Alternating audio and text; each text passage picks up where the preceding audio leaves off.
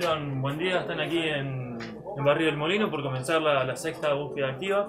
Eh, ¿Qué expectativas hay y cómo les ha ido anteriormente? Bueno, mira, es, eh, la expectativa siempre es eh, optimista en el sentido de que la gente nos reciba bien, a, a los gente que viene trabajando en este sentido. Y, y, bueno, y tratando de detectar casos sospechosos tempranamente para poderlo eh, hacer el hisopado, el aislamiento preventivo, hasta tener el, el hisopado previsto. Esa, la expectativa es la búsqueda constante que uno viene haciendo en todas las, estas búsquedas activas, vale la redundancia de la palabra, eh, tratando de detectar tempranamente casos sospechosos. ¿Cuáles van a ser los sectores que se van a estar recorriendo hoy, Esteban? Eh, este bueno, se toma parte del molino, que es de la 21 a la 31, de la 2 a la 10. Eh, es la, el primer eh, área que se delimitó y para la próxima semana, bueno, hay otras áreas también pensadas para seguir trabajando, otra segunda área en el molino por la extensión del barrio. ¿Se han sentado a hacer un balance de, de cómo han sido estas búsquedas activas? En general, el balance es positivo en este sentido. Primero, vuelvo a repetir, por la buena predisposición de la comunidad piquense para eh, trabajar con nosotros, en este sentido, dando la información que nosotros necesitamos para poder hacer este diagnóstico rápido. Y la predisposición a hacerse los hisopados también eh, en este sentido, entendiendo por qué el hisopado y por qué el helamiento preventivo. Entonces, de esa forma vamos construyendo una, un trabajo en conjunto entre comunidad y servicio de salud. ¿no? Esteban, ¿estos programas se desarrollan en otros puntos de, del país? ¿Tenés conocimiento? Porque eh, La Pampa como que ha sido pionera en esto de ir al territorio a buscar los casos que podrían llegar a ser de positivos. En algunos lugares del país, por lo que uno ve, lee y, comentarios en otros lados, se hace casos eh, similares ante urgencias, ¿no? brotes.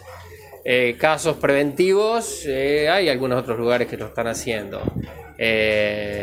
Casos de urgencia de brote, por ejemplo, en la misma Pampa, como se hizo en Catriló, como se hizo en Santa Rosa, en la zona del Toay, se hizo el otro el pueblo sobre el sur, me sale Guatraché, pero no es Guatraché, eh, Macach es Macachine.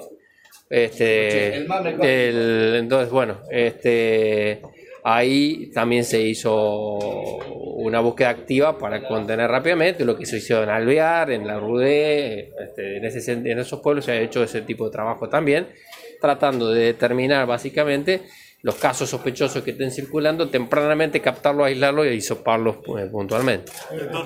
Esteban, sí. Eh, no, te quería consultar, digo, eh, de alguna manera se logró controlar el brote alvear la Rudé y ahora se, este, o hay una preocupación por lo que está pasando en Quemú, digo, ¿cómo lo están analizando desde las autoridades este, de, de, del hospital? Eso es una, digamos, prácticamente es un trabajo que está haciendo Epidemio de Provincia con el COE que, que está trabajando en Quemú. Eh, desafortunadamente eh, perdimos al director, un amigo y compañero de trabajo, Horacio. Este, pero bueno, se está trabajando en esa línea, en el mismo sentido de contención y diagnóstico temprano. Ayer en Pico se dieron varios casos positivos, ¿no? Eh, y también se pudo conocer varios personal de, de, salud que tienen que estar aislados, ¿no? Por algún contacto estrecho, cómo se analiza la, la, situación local. Y es una situación local que uno venimos trabajando, tratando de, de recuperar, eh, siempre respetando las normas y los procedimientos que están acordes a esto, tratar de recuperar los agentes esenciales lo más pronto posible, pero respetando siempre la, la prioridad que es la epidemiología, estar cubierto desde el punto de vista epidemiológico, de no poner personal que, eh, que potencialmente puede contagiar al resto de la gente. ¿no? Los casos positivos que se han dado son todos que estaban ya aislados, digamos. Eh, eso habla también de la responsabilidad social, ¿no? Digo, no han tenido ninguna ruptura del aislamiento. Hubo rupturas de aislamiento, ¿no? Hay casos eh, públicos que lo que se invita a la gente que no, no rompa los aislamientos, porque es, eh, estas rupturas de aislamiento hemos tenido suerte por ahí que no ha, no ha generado contagio, pero si se rompe el aislamiento de algún caso positivo o algún sospechoso que está positivo y no sabe todavía que es positivo porque están los tiempos de, de, de evolución de los a ver cuando una persona cuando se aísla a, a una persona se la aísla por 14 días. En esos 14 días puede comenzar a desarrollar síntomas y cuando comienza a desarrollar, síntomas, 72 horas previa al desarrollo de síntomas está contagiando. Entonces, si yo desarrollé hoy síntomas, tres días atrás estuve contagiando. Y ese es el objetivo del aislamiento. Es decir, si yo tengo una persona asintomática que la aislé, bueno, yo reduje el riesgo de contagio y de transmisión del virus a la comunidad eh, tempranamente, por lo tanto, si esa persona se me positiviza, que, es lo que está sucediendo, eh, ya está aislada, ah, ya que el contagio es mínimo, eh, entonces de esa forma uno puede trabajar y controlando tempranamente el, caso, ¿no? Porque ese caso genera 3, 4 casos más, si lo deja libre. Se puede dar, faltan todavía dos meses, ¿no? Pero para previo a las fiestas de fin de año, de Navidad, se puede llegar a dar las semanas previas algún tipo de, entre comillas, fase 1 preventiva como para tratar de estabilizar la situación. Se comenta que podría llegar a... Eso es una disposición netamente que evalúe epidemiología, el Ministerio de Salud y el gobierno de la provincia. Eh, y si calculo si hoy le pregunta a ellos, tampoco porque es, es oral de futurología y en el virus futuro no es el presente, el día a día y el conocimiento que estamos haciendo pero es una decisión netamente del gobierno de la provincia y es un análisis que hace con los datos que recaba eh, epidemiología de la provincia y el Ministerio de Salud a nivel central, se presenta una propuesta al gobierno de la provincia y el gobierno de la provincia toma la decisión final. ¿qué opinión te merece eh, como director del hospital el ataque que sufrió el doctor Marcos Miguel por parte de una persona que rompió el aislamiento, que tiene también a, su, a su esposa, si no me equivoco, en, en terapia producto del COVID? Eh, sí, es una familia que tiene, eh, digamos, integrante de la familia tienen COVID positivo. Eh, bueno, esa es la irresponsabilidad social.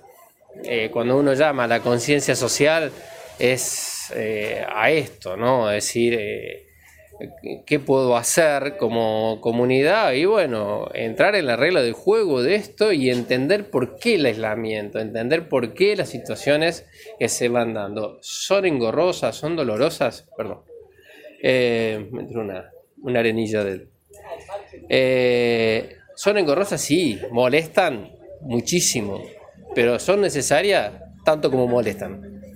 ¿Está? Es decir, comparativamente son necesarias tanto como son molestas.